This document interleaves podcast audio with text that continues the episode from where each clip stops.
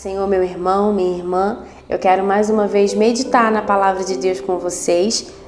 É, hoje nós vamos ler em Salmo 145 e nós vamos falar um pouquinho sobre adoração.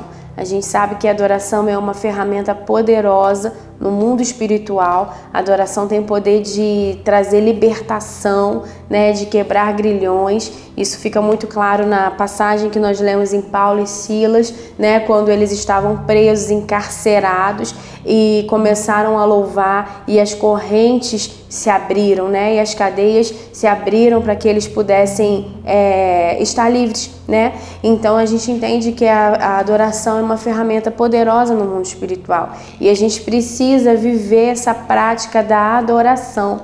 Mas às vezes a gente assimila a adoração apenas ao louvor, ao momento dos cânticos, né? Aqui na igreja a gente pensa que adorar é só é, louvar é, nos cânticos, né? Mas a adoração vai muito além disso. A adoração precisa ser algo é, constante, algo diário, algo da nossa rotina. E a gente vai ver isso aqui no Salmo de Davi, né? Davi foi, foi um, um exemplo de adorador pra gente, né? Que a gente precisa se espelhar, que a gente pode se espelhar. E no Salmo 145 ele traz um pouco sobre é, esses detalhes da adoração e eu quero compartilhar isso com você.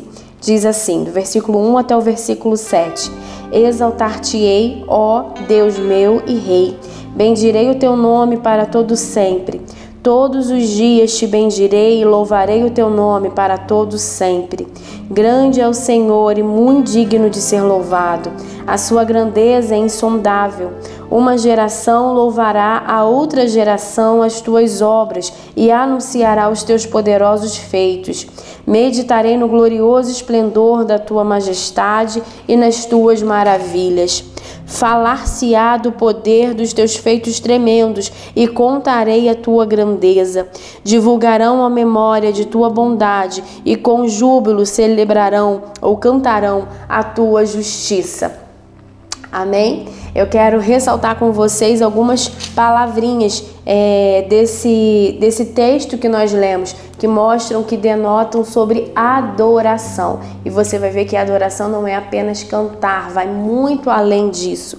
É, o versículo 1 começa falando: Exaltar-te-ei, ó Deus meu. E exaltar é erguer é levantar, é colocar num ponto alto, num ponto acima de todos. E é isso que a gente precisa fazer em relação ao nosso Deus. Exaltar Ele no nosso dia a dia, colocá-lo acima de tudo, acima de todos, colocá-lo num ponto alto, num ponto visível na nossa vida, né? Onde todos vejam e percebam que existe um Deus supremo sobre a nossa vida. Então nós precisamos exaltar ao nosso Deus, colocá-lo em destaque, colocá-lo como primeiro, como principal, como acima, como excelso, como sobre todos. Essa é uma forma de adoração.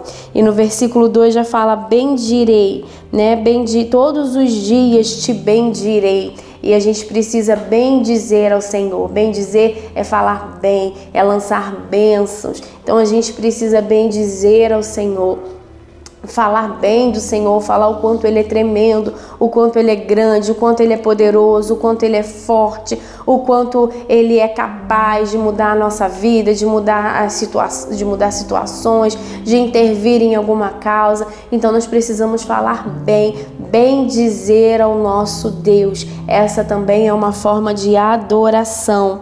E no versículo 3 fala sobre louvar. Grande é o Senhor e muito digno de ser louvado. Louvar é dirigir louvores, né? É elogiar. Tá muito ligado também a bem dizer, né? Na verdade, tudo é ligado porque tudo é adoração.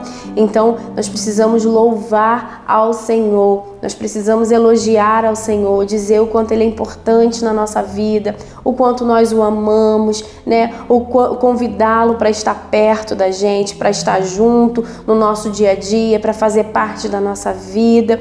Então, é, é esse elogio, né? Esse apreço é uma forma da gente adorar ao Senhor.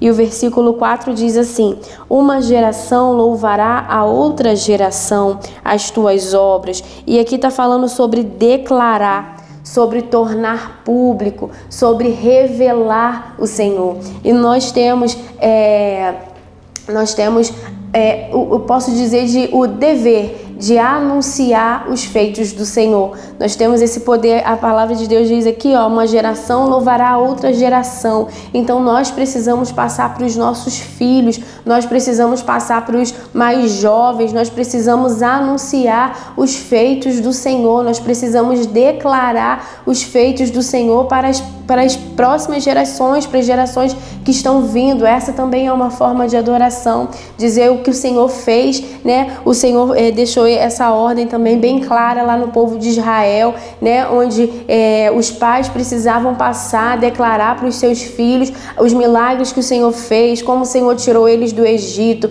como eles atravessaram o Mar Vermelho, né? Isso era um mandamento do Senhor lá no povo de Israel e isso precisa ser algo é, é, rotineiro na nossa vida também. A gente precisa passar para as próximas gerações os feitos do Senhor, a bondade do Senhor a misericórdia do Senhor, anunciar aquilo que o Senhor fez dentro da sua casa, anuncie para os seus filhos: olha, Deus fez isso quando você nasceu, Deus fez isso antes de você nascer, Deus fez isso quando você ainda era criança, e anunciando aquilo que o Senhor fez, aquilo que o Senhor faz, e quando o Senhor trazer uma bênção para sua casa, para sua família, você celebrar junto com os seus filhos, você falar: ó, oh, isso aqui é resposta de oração, isso aqui foi Papai do Céu que trouxe para gente. Então, essa é uma forma de adoração, a gente declarar, a gente anunciar para as próximas gerações os feitos, as bondades, é, os milagres, as obras maravilhosas e incríveis do nosso Deus. E no versículo 5, Davi diz assim: Meditarei no glorioso esplendor da tua majestade. Essa também é uma forma de adoração. Quando a gente medita, quando a gente pensa, né? Quando a gente para para trazer a nossa mente, a nossa memória, tudo que o Senhor já fez por nós e como a nossa alma se alegra, né? E como o nosso espírito é renovado quando a gente para para pensar, para analisar em tudo que o Senhor já fez Pensar, é, quando eu passei por aquela situação, eu pude ver a mão do Senhor agindo. Quando eu clamei naquela outra adversidade, eu pude ver o Senhor intervindo. E quando a gente começa a pensar né, na bondade, ou todas as vezes que a gente se sentiu sozinha, que a gente se sentiu angustiada, e a gente recebeu o acalento do Espírito Santo, e a gente recebeu o renovo do Senhor. E quando a gente para para pensar, para meditar, para analisar né, em tudo que o Senhor fez, em em tudo que o Senhor faz, em tudo que o Senhor é. Quando a gente para para meditar no Senhor, o nosso espírito é renovado, a nossa alma é renovada, e isso é uma forma de adoração, de estar mais perto do Senhor.